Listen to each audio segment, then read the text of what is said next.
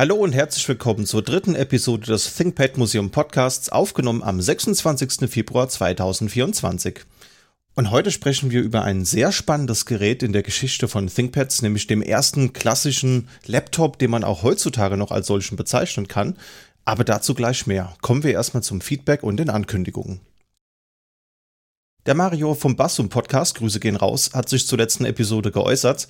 Der hat nämlich mit einem P75 damals in der Bank gearbeitet. Er hat erzählt, dass das Gerät damals mit OS 2 lief und vor allen Dingen mit einem externen Monitor betrieben wurde, damit man auch ergonomisch damit arbeiten konnte, was natürlich bei so einem extrem großen und schweren Gerät nicht so selbstverständlich war.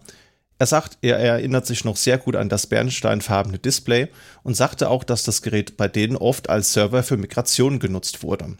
Sehr spannende Geschichte, vielen Dank fürs Teilen. Und ich habe auch am Wochenende festgestellt, dass ein solches Gerät gerade im Internet auf Kleinanzeigen zu finden ist für schlappe 6000 Euro. Also wenn ihr etwas Geld zu viel übrig habt gerade, schaut da gerne mal vorbei. Ansonsten habe ich festgestellt, dass die Shownotes kurzzeitig im Feed fehlerhaft waren. Das heißt, wenn ihr jetzt erst angefangen habt, den Podcast zu hören und ältere Episoden euch angeschaut habt, dann ist euch vielleicht aufgefallen, dass bei den älteren Episoden die neueren Shownotes drin waren. Das war nicht etwa ein Problem mit Castopod, sondern das Problem saß 30 Zentimeter vor dem Rechner. Ich habe nämlich einfach die Shownotes in das falsche Feld eingetragen. Das sollte jetzt wieder soweit passen. Ansonsten gibt es leider nach wie vor immer noch Probleme mit Apple Podcasts. Da haben mich verschiedene Meldungen von euch erreicht. Vielen Dank nochmal an der Stelle. Es ist so, dass das Streamen von Episoden manchmal funktioniert, manchmal nicht. Downloads sind in der Regel zuverlässiger, aber auch nicht immer funktional. Das Ganze betrifft eben die App für das iPhone oder das iPad. Am Rechner hat man das Problem nicht. Das konnte ich verifizieren. Also wenn man die Webseite benutzt oder eben mit dem MacBook unterwegs ist, funktioniert das ohne Probleme. Das Problem scheint irgendwie mit der Infrastruktur des Hosters zusammenzuhängen. Grüße gehen raus an Watson. Wir sind schon an der Fehlersuche dran und hoffen, dass wir das Problem bald lösen können.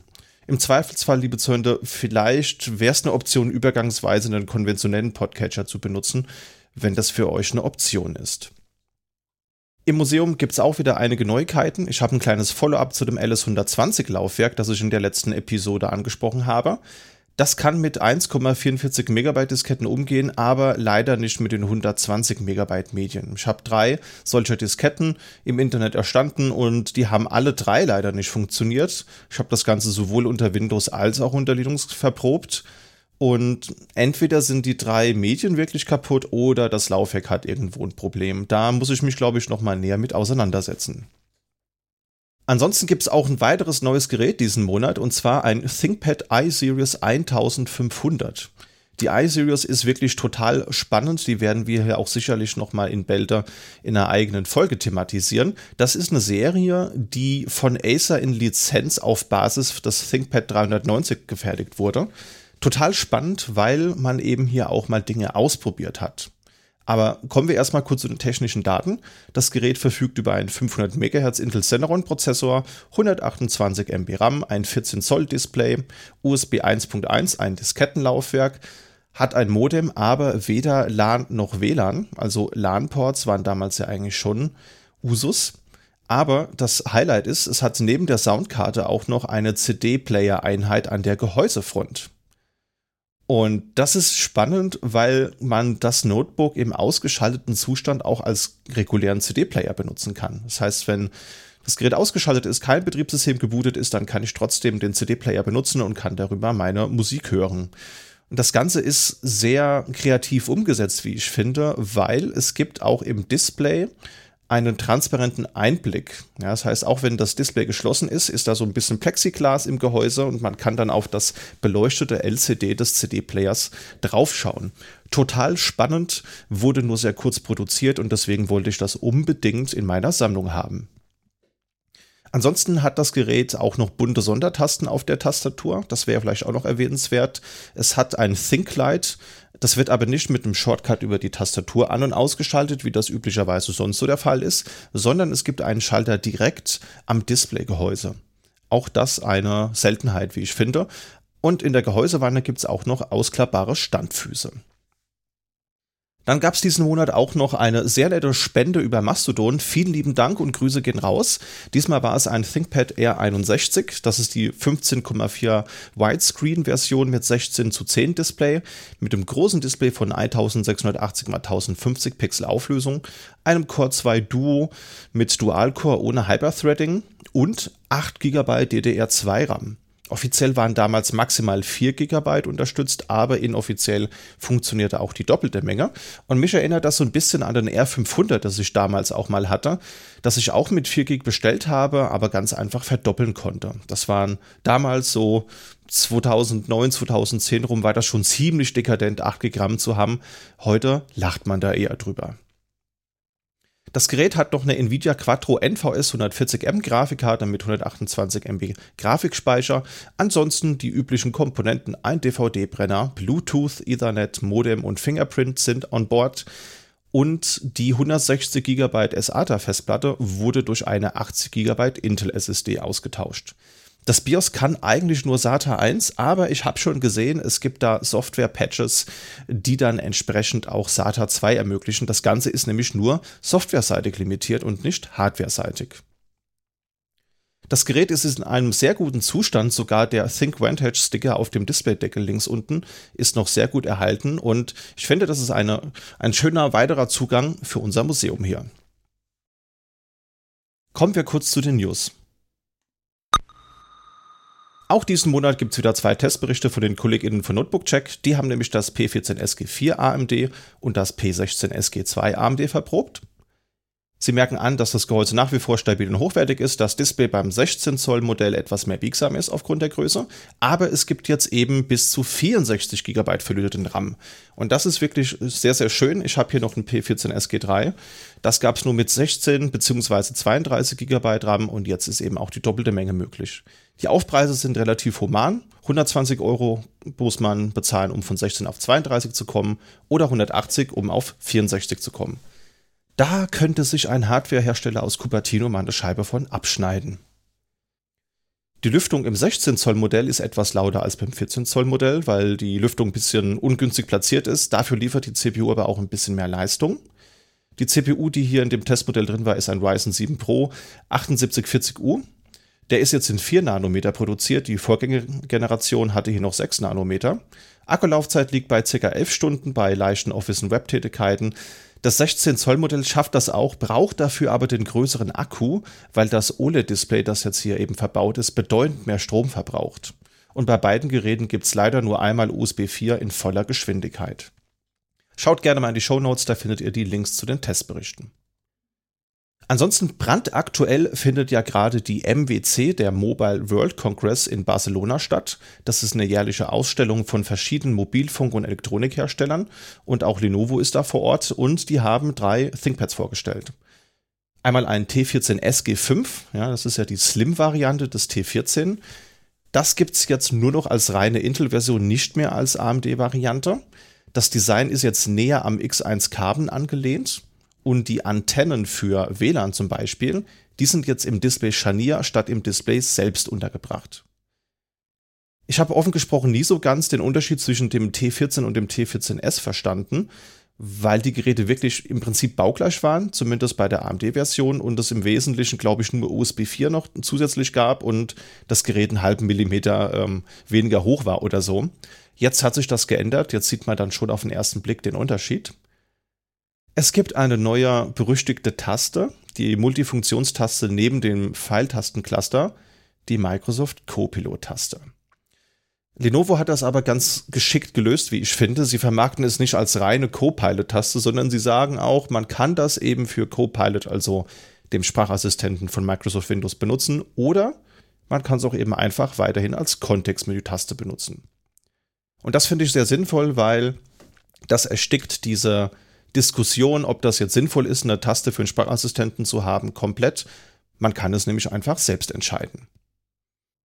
Der RAM ist jetzt hier auch verdoppelt worden auf maximalen 64 GB. Das OLED-Display gibt es mit 120 statt 60 Hertz und das Gerät ist ab April verfügbar. Ansonsten wurden noch das T14G5 und das T16G3 vorgestellt und hier hat Lenovo etwas gemacht, was glaube ich niemand erwartet hätte. Die Geräte werden nämlich wieder modularer. Es gibt die mit dem Intel Core Ultra oder einem AMD Ryzen 8000 Prozessor. Und statt verlötetem RAM, der ja schon seit 2019 teil- und später voll verlötet wurde, gibt es wieder zwei RAM-Slots. Das heißt, man kann den RAM selbst austauschen. Ebenfalls darf man auch den Akku wieder selbst austauschen. Das ist jetzt eine CRU geworden, eine Customer Replaceable Unit.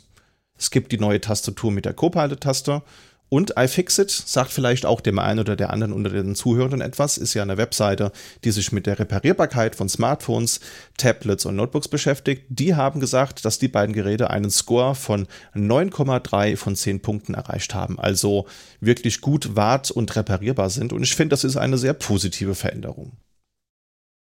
Die beiden Geräte gibt es dann ab Mai und Links dazu findet ihr in den Show Notes. Kommen wir mal zum Thema der heutigen Episode, das IBM PS2 Model L40SX. Ein sehr langer Name für ein sehr spannendes Gerät. Das L steht hier für Laptop und ich glaube, da müssen wir eingehend mal klären, was ist denn überhaupt ein Laptop und was ist ein Notebook? Und da ist es so rein von der Definition her, Notebook könnte man mit Notizbuch übersetzen und Laptop könnte man als Schoßrechner übersetzen. Das heißt, wenn wir uns das mal bildlich vorstellen, könnte man festhalten, dass Notebooks in der Regel kleiner und leichter sind als Laptops, dafür aber auch weniger Anschlussmöglichkeiten bieten. Laptops sind meist größer und gehen eher in die Richtung von Desktop Replacements und haben beispielsweise größere Displays, stärkere Hardware, und die Grenzen sind hier aber schon lange verschwommen, wie ich finde. Also ich habe jetzt schon sehr lange niemanden mehr den Begriff Laptop nutzen hören, zumindest wenn es um aktuelle Geräte geht. Ich glaube, heutzutage würde man diese Geräte eher Mobile Workstation nennen. Was ist an dem L40 so besonders? Naja, es ist der unmittelbare Vorläufer der ThinkPad Notebook-Reihe. Das Gerät ist 1991 erschienen und der Neupreis lag damals zwischen 6.275 D-Mark oder 7.190 D-Mark. Das sind inflationsbereinigt so irgendwas zwischen 6.350 und 7.280 Euro. Der Preis war aber nicht sonderlich stabil, denn er wurde mehrfach aufgrund geringer Nachfrage reduziert. Da habe ich ein paar Preisangaben im Internet gefunden. Da sieht man zum Beispiel, dass im Juli 1991 ca. 5.245 US-Dollar, was so 11.000 Euro inflationsbereinigt sind, verlangt worden. Im November des gleichen Jahres wurde der Preis aber schon auf 3.645 US-Dollar oder knapp 7.620 Euro reduziert.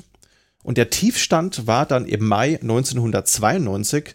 Da lag der Preis nämlich bei 1.965 US-Dollar oder ca. 4.000 Euro. Das Gerät wurde dann am 9.7.1992, an meinem zweiten Geburtstag, abgekündigt. Das heißt, das Gerät wurde nur knappe anderthalb Jahre angeboten. Das ist nicht sehr lang für ein so beeindruckendes Gerät. Das Gerät selbst hat ein graues Gehäuse, es gab aber auch Prototypen mit schwarzem Gehäuse, denn da hat man schon ein bisschen experimentiert, wohin farblich denn die Richtung gehen könnte bei weiteren Geräten. Das Gerät ist ein bisschen breiter als ein DIN A4-Blatt, also Breite, Höhe und Tiefe liegen hier bei 32, 27 und 5,6 Zentimeter. Und mit ca. 3,5 Kilogramm ist das Gerät auch ganz schön schwer. Natürlich nicht so schwer wie ein Luggable, die wir in der vorigen Episode besprochen haben, aber 3,5 Kilo sind schon recht ordentlich. Wenn man dann auch noch alle Akkus drin hatte und einen externen Ziffernblock, den es noch gab, landete man irgendwo bei 4,5 bis 5 Kilogramm Gewicht.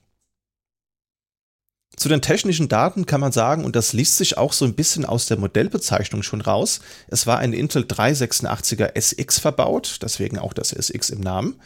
Der hatte 20 MHz und war fest verlötet. Also auch damals hat man durchaus schon CPUs und RAM verlötet. Das ist jetzt kein Novum aktueller Geräte. Optional gab es aber einen Sockel, um einen Intel 387er nachzustecken. Das ist eine sogenannte FPU.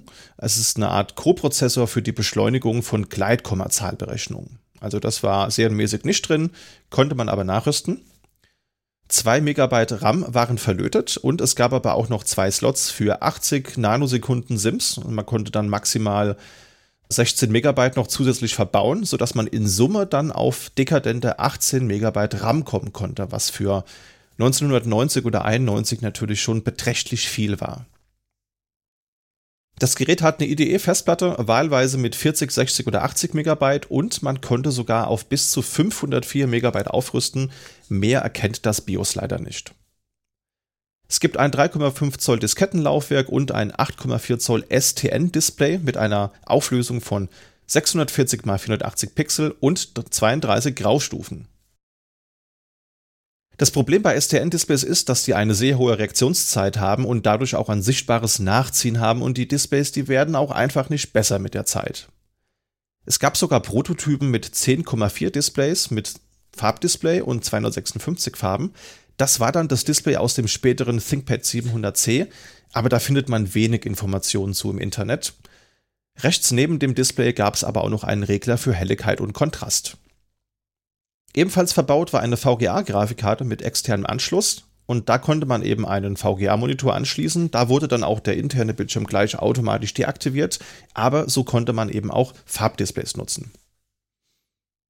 Kommen wir mal zu den Anschlüssen. Da gab es die Klassiker PS2, parallel, seriell und es gab auch einen AT-Erweiterungsbus, also einen, einen nach außen geführten ISA-Slot, über den man eben Erweiterungskarten anstecken konnte. Das Gerät selbst hat kein Microchannel, obwohl es ein PS2-Gerät ist. Optional gab es relativ selten ein Fax-Modem. Da habe ich euch mal ein Teardown-Video in den Shownotes verlinkt, wo man das eben sieht. Das ist dann links angebracht. Sieht so ein bisschen aus wie so ein, ja, wie so ein, wie so ein serieller Rundport oder wie so ein Commodore-Port für ein Floppy, aber da konnte man dann eben ein Modem oder ein Fax-Modem anschließen. Und es gab auch noch ein Autoladegerät. Auch nicht fehlen durfte natürlich der Speaker.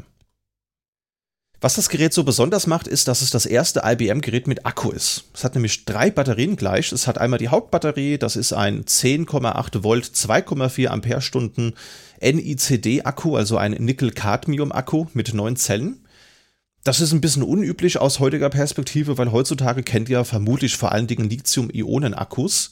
Und das ist auch gut so, denn Cadmium ist ein giftiges Schwermetall, das aufwendig recycelt werden muss. Das ist auch sehr empfindlich gegenüber Überladung. Das heißt, man hat eine schnelle Kristallbildung, die dann Kurzschlüsse und auch Brände verursachen können. Dazu kommen wir später auch nochmal. Und deswegen wurde Cadmium auch EU-weit im Dezember 2004 verboten, beziehungsweise mit starken Auflagen versehen. Und in Deutschland wurde dieses Gesetz oder diese Regelung dann auch 2009 umgesetzt. Parallel dazu gab es noch eine BIOS-Batterie. Das ist jetzt keine übliche CR2032, wie man das vielleicht erwarten würde, sondern es ist eine 3 Volt Lithium-Batterie mit angelötetem Kabel. Das moderne Ersatzteil wäre ein Panasonic BR-2-3A keine CR 123A benutzen, auch wenn die optisch gleich aussieht. Das ist so eine, ähm, so eine Batterie, die man vor allen Dingen bei Fotoapparaten häufig antrifft. Die hält halt nicht sehr lange. Und so eine BIOS-Batterie, das ist so ein Bauteil, das möchte man vermutlich nicht alle paar Monate austauschen, sondern das soll mehrere Jahre funktionieren. Ist nämlich alles ein bisschen aufwendiger, denn dafür muss man das gesamte Gehäuse auseinandernehmen. Dann gab es noch die Standby-Batterie. Wie der Name schon vermuten lässt, die wird für den Standby-Modus benötigt. Und das war ein Novum für die Zeit, denn Notebooks damals oder Laptops, die hatten eben keinen Standby-Modus und IBM hat das eben geändert. Das ist hier eine 3,6 Volt, auch wieder Nickel-Cadmium-Batterie mit 45 mAh. Heutzutage entfernt man die aber meistens, weil so, eine, so Batterien sind schwer zu bekommen und so alte Hardware benutzt man vermutlich selten mit eingelegten Batterien. Ja, also meistens entfernt man die und benutzt die Geräte direkt am Strom. Das Gerät war generell sehr effizient, denn es war in der Lage, den CPU-Takt im Leerlauf zu reduzieren. Und die Akkulaufzeit, die wurde mit circa drei Stunden angegeben. Wenn man aber die Displayhelligkeit reduziert hat und auch nicht benutzte Schnittstellen deaktiviert hat, wie zum Beispiel seriell oder parallel, und auch die Platte runtergefahren hat, das ging damals auch schon, kam man auf knapp vier Stunden. Und das ist für die Zeit wirklich kein schlechter Wert.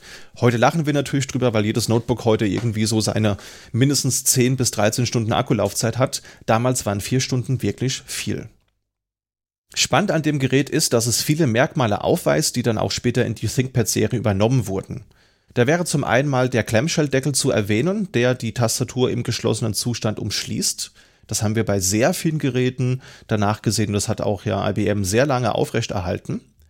Spannend finde ich auch die Verschlusshaken, die das Gerät dann sicher geschlossen halten. Das wurde ja auch bei ThinkPads irgendwann wegrationalisiert, aber hier haben wir auch schon die Knöpfe an den linken und rechten Gehäuseseiten, die eben die Haken dann öffnen und die Verschlusshakenöffnung am Gehäuse, also da, wo die Haken reingreifen, die schließen sich selbstständig, damit da kein Staub ins Gehäuse kommt.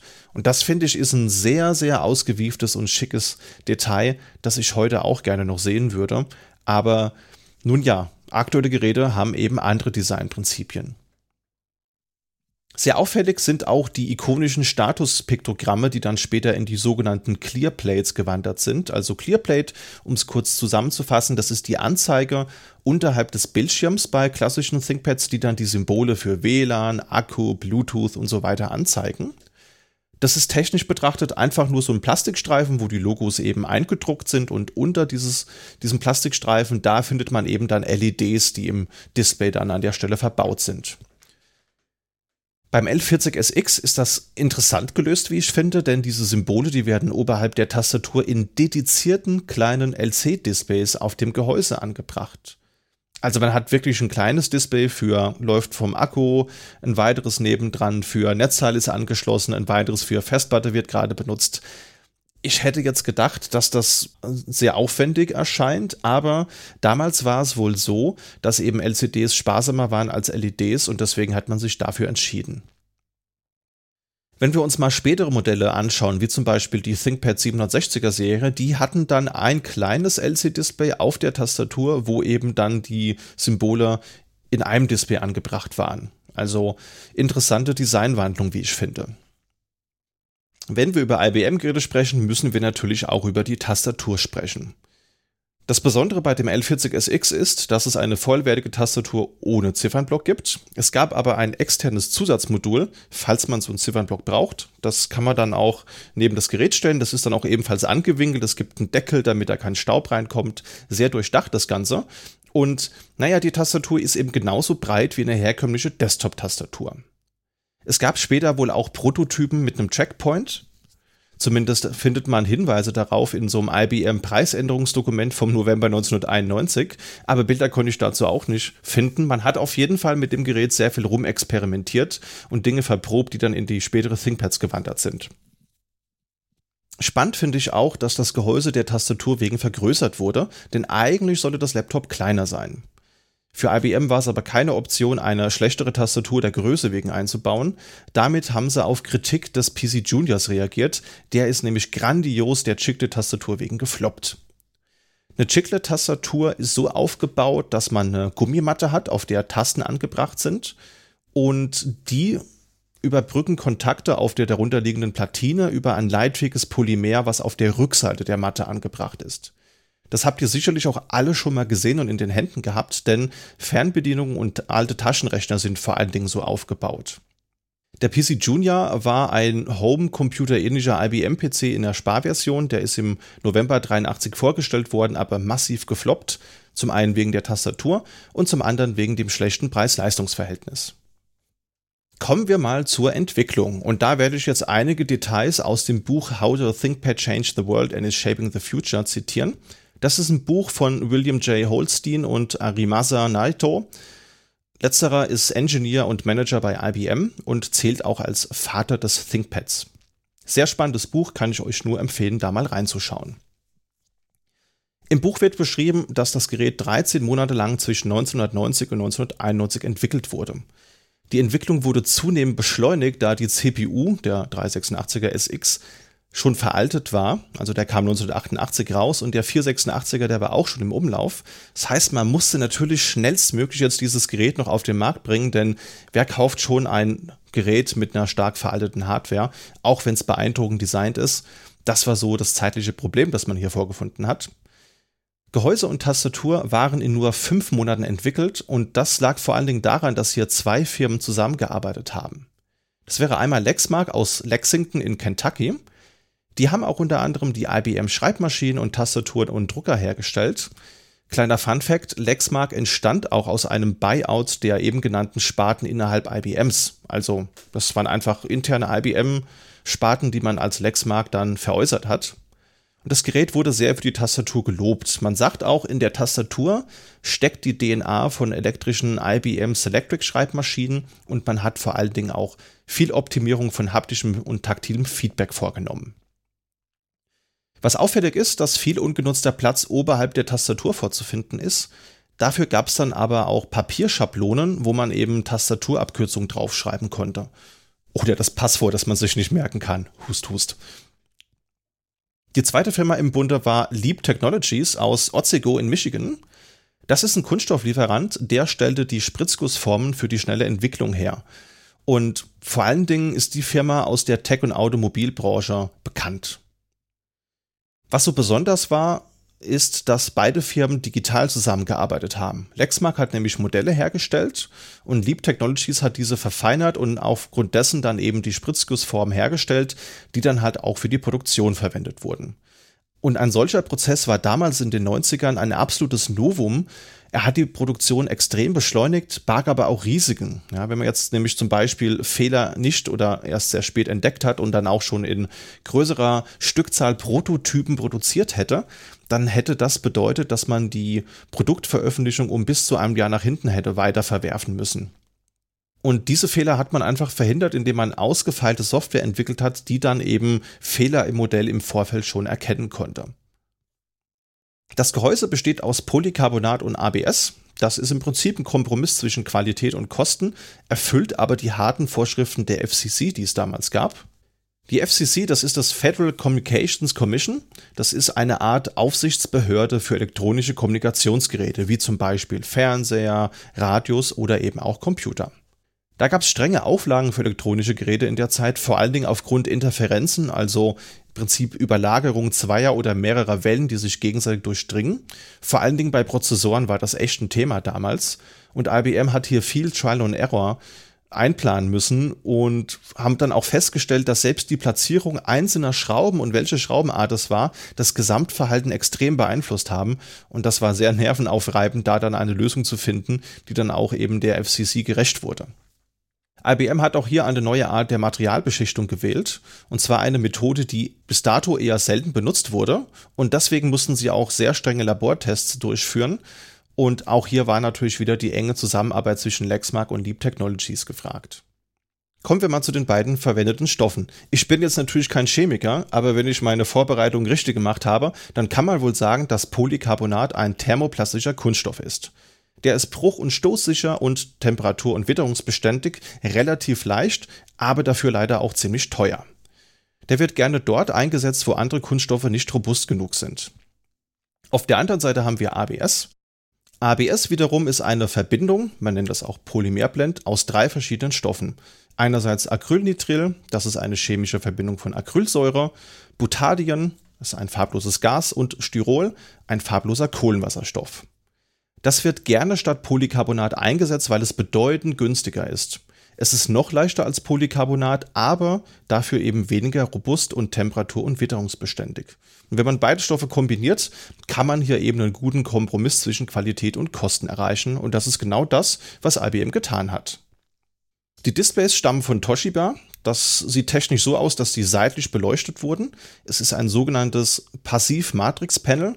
Das müssen wir, glaube ich, auch mal in der dedizierten Folge näher beleuchten, was das im Detail bedeutet. Man kann aber, glaube ich, festhalten, dass es ein technisch einfacher aufgebautes Display ist hat dafür aber eine schlechte Reaktionszeit, ist sehr blickwinkelabhängig und hat auch ein ziemlich fleckiges Bild. Zu dem Zeitpunkt gab es auch schon die ersten Aktivmatrix-Panels, die wurden auch diskutiert, haben aber das Problem gehabt, dass sie zu viel Strom verbraucht haben und man wollte ja unbedingt auch eine Akkulaufzeit haben, die vielleicht ein bisschen länger ist als bisherige Geräte. Deswegen hat man sich dagegen entschieden. Spannend ist auch, dass Western Digital, kennen wir vielleicht noch aus der Festplattenproduktion, ebenfalls bei der Entwicklung des Mainboards involviert war. Die haben das nämlich gefertigt und sie lieferten vor allen Dingen auch den Videochipsatz und den Festplattencontroller. Zu der Zeit war es aber leider so, dass es eine massive Teileknappheit während der Produktion gab. Das heißt, Festplatten waren knapp. Connor, was auch ein sehr bekannter Festplattenhersteller dieser Zeit war, konnte lange nicht liefern und IBM hat dann auch selbst überlegt, eigene Festplatten herzustellen. Und die Folge daraus war, dass der Preis sich im März 1991 kurzzeitig eben erhöhte. Da gab es starke Kritik der Presse Und im Endeffekt war es so, dass IBM auch erstmal nur ca. 4000 Vorabgeräte produzieren konnte. Und davon gingen dann auch gleich 880 Geräte 1991 an die Harvard-Universität. Und das ist sehr spannend, weil Harvard eben auch einen großen Einfluss auf die Geschichte des Modells hatte. Es war nämlich so, dass IBM 1984 bereits Luggables an die Universität verkauft hatte, denn Harvard wollte nämlich, dass alle Studierende eigene Rechner haben. Das waren damals so ca. 800 und problematisch war aber, dass Luggables so schwer waren. Wir haben in der vorigen Episode ja darüber gesprochen, dass es so circa 6 Kilogramm waren. Das führte dazu, dass es überall auf dem Campus Rollwagen wie am Flughafen gab. Also das, was man so bekommt, wenn man viele Koffer hat, das stand überall rum, um die ganzen Gerätschaften zu transportieren. Und problematisch war leider auch, dass die Geräte recht häufig kaputt gingen. Und das Resultat daraus war, dass IBM ein eigenes Repair Center auf dem Campus eröffnet hat. Man kann sagen, Harvard war mit den Luggables unzufrieden und bezog 1987 dann erstmal neue Computer von Zenith Computers und IBM war erstmal raus. 1991 gab es dann aber wieder eine neue Ausschreibung der Universität für neue Computer für das kommende Sommersemester 1991 und da hat IBM wieder teilgenommen. Und was da geholfen hat, ist, dass der Dekan der Universität, John MacArthur, der wurde von seinem damaligen Assistenten F. Warren McFarlane beeinflusst. Der ist dann später stellvertretender Dekan geworden. Und dieser hat eben die Verwaltung der Angebote übernommen und damit im Prinzip auch die Entscheidung gefällt. Und damals war es so, dass die Universität eben PCs brauchte für Fallstudien zu Geschäftsmodellen für einen Studiengang. Das heißt, es gab da konkret eine Vier-Stunden-Prüfung, in der die Studierenden ohne externen Strom mit diesen Geräten arbeiten sollten. Sie sollten nämlich mit VisiCalc arbeiten. Das ist die erste Tabellenkalkulation für PCs, Sie sollten damit Berechnungen durchführen und dann eben zu Schlussfolgerungen kommen, die sie dann auch niederschrieben. Und das war bis zu dem Zeitpunkt, so hat man gesagt, ein absolutes Desaster, weil die Luggables eben externen Strom brauchten und oft ausgefallen sind. Und man dann irgendwie schauen musste, dass man in die Prüfungsräume genügend Strom angekarrt bekommt. Ich stelle mir das spannend vor. Ich sehe da von meinem inneren Auge schon extrem lange Steckdosenleisten, die in anderen extrem langen Steckdosenleisten stecken und sicherlich irgendwann dafür sorgen, dass eine Sicherung rausfliegt und alle Luggables abstürzen. Und daher kommt eben auch die Anforderung der Akkulaufzeit. Denn vier Stunden geht die Prüfung und so lange sollten die Geräte nach Möglichkeit auch aushalten. Harvard hatte zu dem Zeitpunkt auch Kontakt zu DEC und Apple. Und Apple war damals in einer sehr bewegten Phase, denn John Scully war der neue CEO, der hatte auch Steve Jobs entlassen. Und DEC arbeitete zu der Zeit an einer neueren Version des Mikrocomputers Rainbow. Und einer der Fakultät der Universität hatte auch gute Verbindungen zu DEC. Er hat nämlich da Risikokapital gegeben. Aber schlussendlich hatte die Universität kein Vertrauen, dass Apple überhaupt überlebt und DEC mit diesem Produkt Erfolg hat. Und deswegen hat IBM gewonnen, ohne zu wissen, ob sie überhaupt liefern können, was sie versprochen hatten. Denn sie haben nämlich angegeben, sie wollen ein leichteres Gerät bauen, das eben vier Stunden Akkulaufzeit liefert. Und jetzt waren sie natürlich im Zugzwang. Das führte dazu, dass man innerhalb IBM ein Projekt namens Aloha gestartet hat. Das ist ein Projekt zur Herstellung eines Notebooks, was eben genau diesen Anforderungen gerecht wird. Und das war eine Kollaboration zwischen IBM Japan, den Yamato Labs und IBM USA in New York. Das Projekt wurde von Arimasa Naito geleitet, der, wie vorhin schon angedeutet, ja auch als Vater des ThinkPads gilt. Ihm stand eine Gruppe von 50 Leuten zur Verfügung und das Ganze entwickelte sich irgendwie zu so einer Art Konkurrenzkampf und manchmal hat man dann aber auch zusammengespielt. Da waren nämlich mehrere IBM-Entwicklungslabors beteiligt, einmal Boca Raton in Florida und einmal in Raleigh, North Carolina. Das Projekt wurde innerhalb des IBM-Managements als so eine Art Machbarkeitsstudie angesehen, ob so ein Rechner überhaupt gebaut werden kann. Also man war sich selbst gar nicht sicher, dass man ein solches Produkt überhaupt herstellen kann. Und das wusste aber auch niemand im Team. Das heißt, man hat die Leute einfach mal machen lassen und geguckt, ob daraus rein zufällig vielleicht was rauskommt, was man vermarkten kann.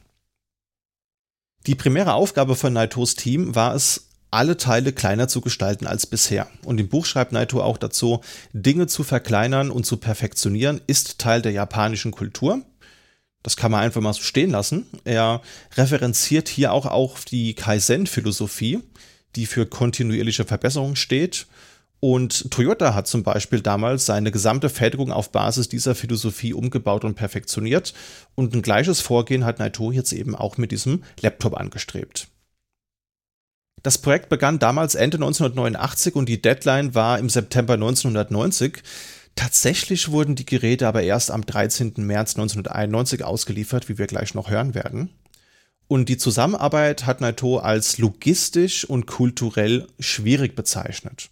Also vor allen Dingen aufgrund der geografischen Entfernung und der Zeitverschiebung. Er sagt aber auch, dass es einen großen Unterschied zwischen der japanischen und der westlich geprägten Kultur gibt, gerade so hinsichtlich Kommunikation, Zielsetzung und was man eben sagt und wie es ankommt, wie es gemeint ist und wie man Projekte damit plant.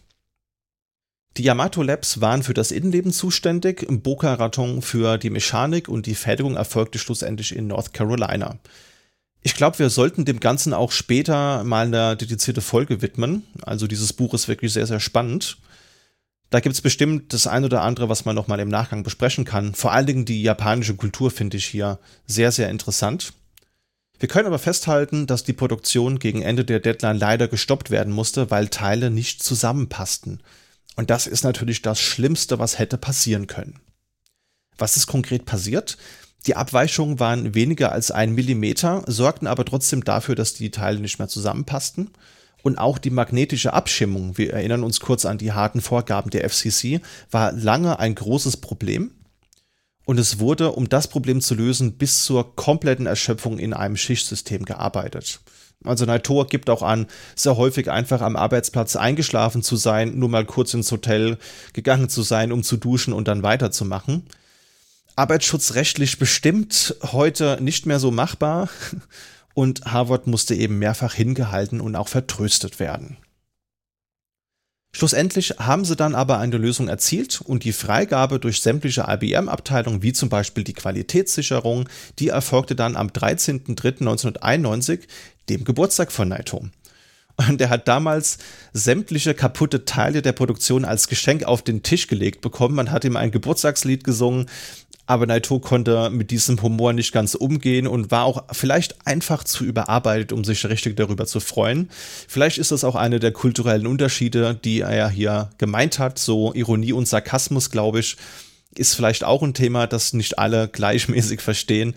Und das Gerät hat dann die Anforderungen der Universität nur knapp erfüllt, aber man war trotzdem zufrieden. Man kann hier auch nochmal den stellvertretenden Dekan der Universität zitieren, der sagte nämlich damals, als die Geräte angekommen sind, IBM is back in the game. Doch der Zustand hielt leider nicht sehr lange an, denn 1993 gab es eine große Rückrufaktion. Da wurden nämlich 150.000 Geräte zurückgerufen, nachdem bei 15 Geräten das Laptop überhitzte und dann auch ein Loch ins Gehäuse brannte. Das ist natürlich sehr unschön, hat auch weitreichende Folgen. Das passierte nur im Batteriebetrieb, wie sich herausgestellt hat, und die Abhilfe war denkbar simpel. Es wurde eine weitere Sicherung eingebaut.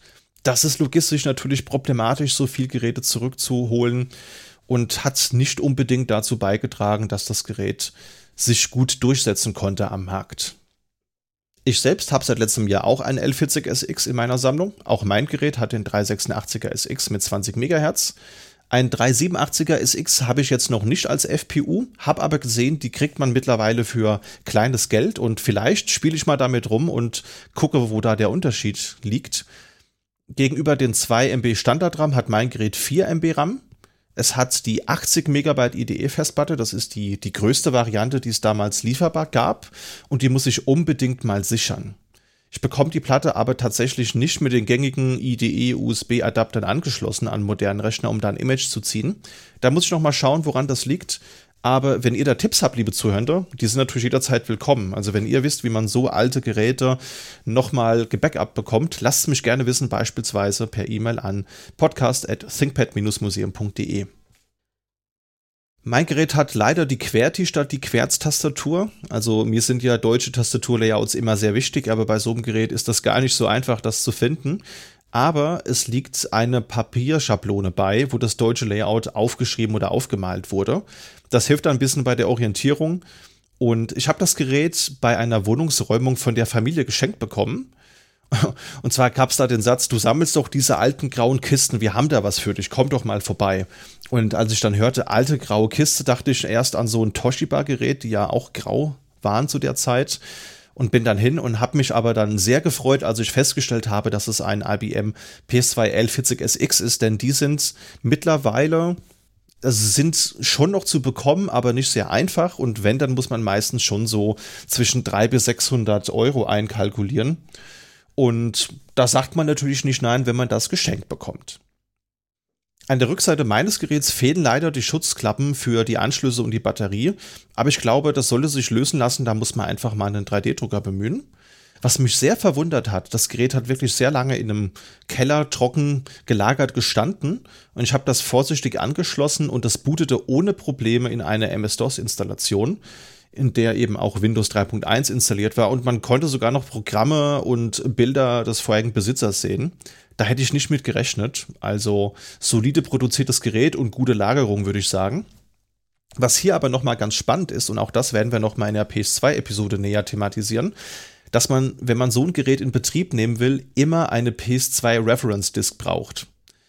Die wird nämlich zum Konfigurieren und Testen des Systems benötigt. Also im Prinzip all das, was man dann später über das BIOS erledigt hat, musste man damals bei PS2-Geräten über ein Minimalsystem erledigen, das man bootet. Was da sehr spannend ist, da gibt es auch ein umfangreiches Testprogramm, was dann so Komponenten wie Bildschirm, Tastatur, ähm, Festplatte und so weiter testet wie das halt eben Diagnoseprogramme so, so tun. Und das ist sehr zufriedenstellend, dazu zu schauen und zu hören, wie die verschiedenen Tests durchlaufen und auch mal zum Beispiel der Speaker angesteuert wird. Die Batterien müssen unbedingt getauscht werden. Zum Glück war kein Akku im Gerät, der ist auch nicht vorhanden. Also der wurde vermutlich in kluger Voraussicht schon entfernt, bevor da irgendwie Schaden auftreten kann. BIOS und Standby-Batterie müssen hier auf jeden Fall auch getauscht werden. Vor allem die BIOS-Batterie, die ist mir persönlich wichtiger. Da gibt es aber auch moderne Ersatzteile. Muss man nur einfach ein Kabel anlöten und vielleicht einen Schrumpfschlauch dran machen, dann sollte man das eigentlich sofort umbauen können.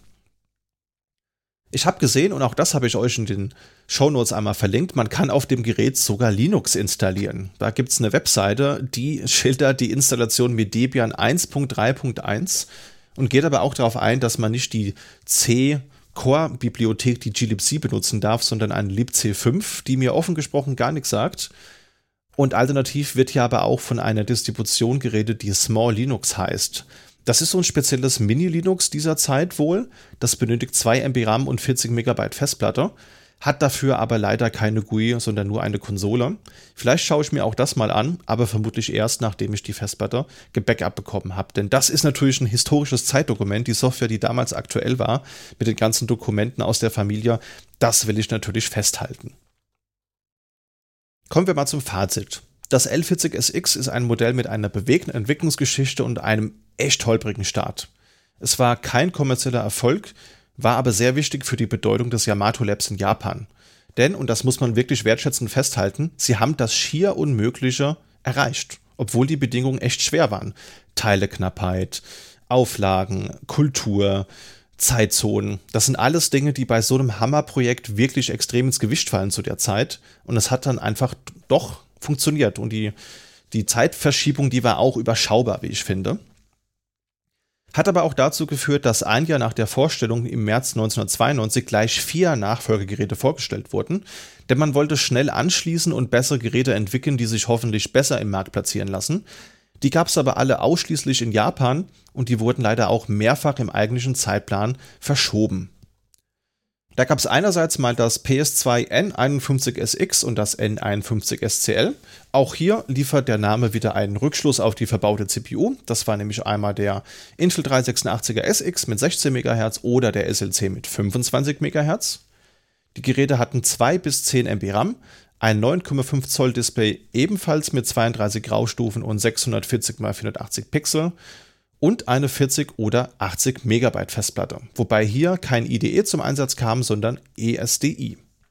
Dann gab es noch das PS Note N45SL. Das hatte einen 386er SL-Prozessor mit 25 MHz, 2 bis 8 MB RAM, 80 oder 120 MB Festplatte, hier wieder mit IDE, eine kleinere Tastatur, ein ähnlich schlechtes Display und wurde spannenderweise in Lizenz von Zenith Data Systems gefertigt.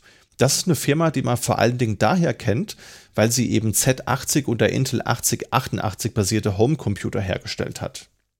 Und last but not least gab es eben das PS2 CL57SX oder das PS/55N27SX. Die sind baugleich. Und das war das erste Laptop mit einem serienmäßigen Farbdisplay. Das war wieder ein gemeinsames Projekt zwischen IBM und Toshiba, die die Displays geliefert haben. Das sollte eigentlich mit dem Intel 486er erscheinen, den es damals schon gab, wurde dann aber doch mit dem 386er ausgeliefert, damit man nicht anderen PS2-Geräten, die man auch eben hatte, den Markt streitig macht. Es gab 2 bis 16 MB RAM und es gab hier ein 10,4 Zoll Display mit 16 Farben und 640 x 480 Pixel und das dürfte auch das Display sein, das dann schlussendlich beim ThinkPad 701C oder 701 verbaut wurde. IDE-Festplatte gab es auch wieder 80 oder 160 Megabyte und es gab eine Tastatur mit einem integrierten Trackball oben rechts. Und das ist ganz spannend, weil das hat sich nicht durchgesetzt, sondern man hat dann auf den Trackpoint gesetzt. Und das ist deswegen ein recht seltenes Gerät, denn ThinkPads mit Trackballs sucht man vergebens. Aber auch das Gerät ist trotz des Farbdisplays nicht gut im Markt angekommen, vor allen Dingen, weil es relativ groß und relativ schwer war. Das wog nämlich ganze 5 Kilogramm wieder. Und damit haben wir die Höhen und Tiefen des L40SX zusammengefasst. Ich finde das total spannend. Ich hoffe, ihr habt auch das ein oder andere Detail für euch mitnehmen können. Schaut gerne auch mal in den Shownotes vorbei. Hier gibt es wieder Links zu spannenden Artikeln und auch Videos, wenn ihr in das Rabbit Hole noch tiefer einsteigen wollt. Und abschließend bleibt mir noch übrig zu sagen, vielen lieben Dank fürs Zuhören. Feedback ist mir wichtig, das heißt konstruktive Kritik gerne per E-Mail an podcast at thinkpad-museum.de senden. Ich freue mich über Bewertungen über den Podcatcher eurer Wahl und schaut auch gerne mal auf Mastodon oder in der Matrix Community vorbei. In dem Sinne, vielen Dank fürs Zuhören, viel Spaß am Gerät und bis zur nächsten Folge.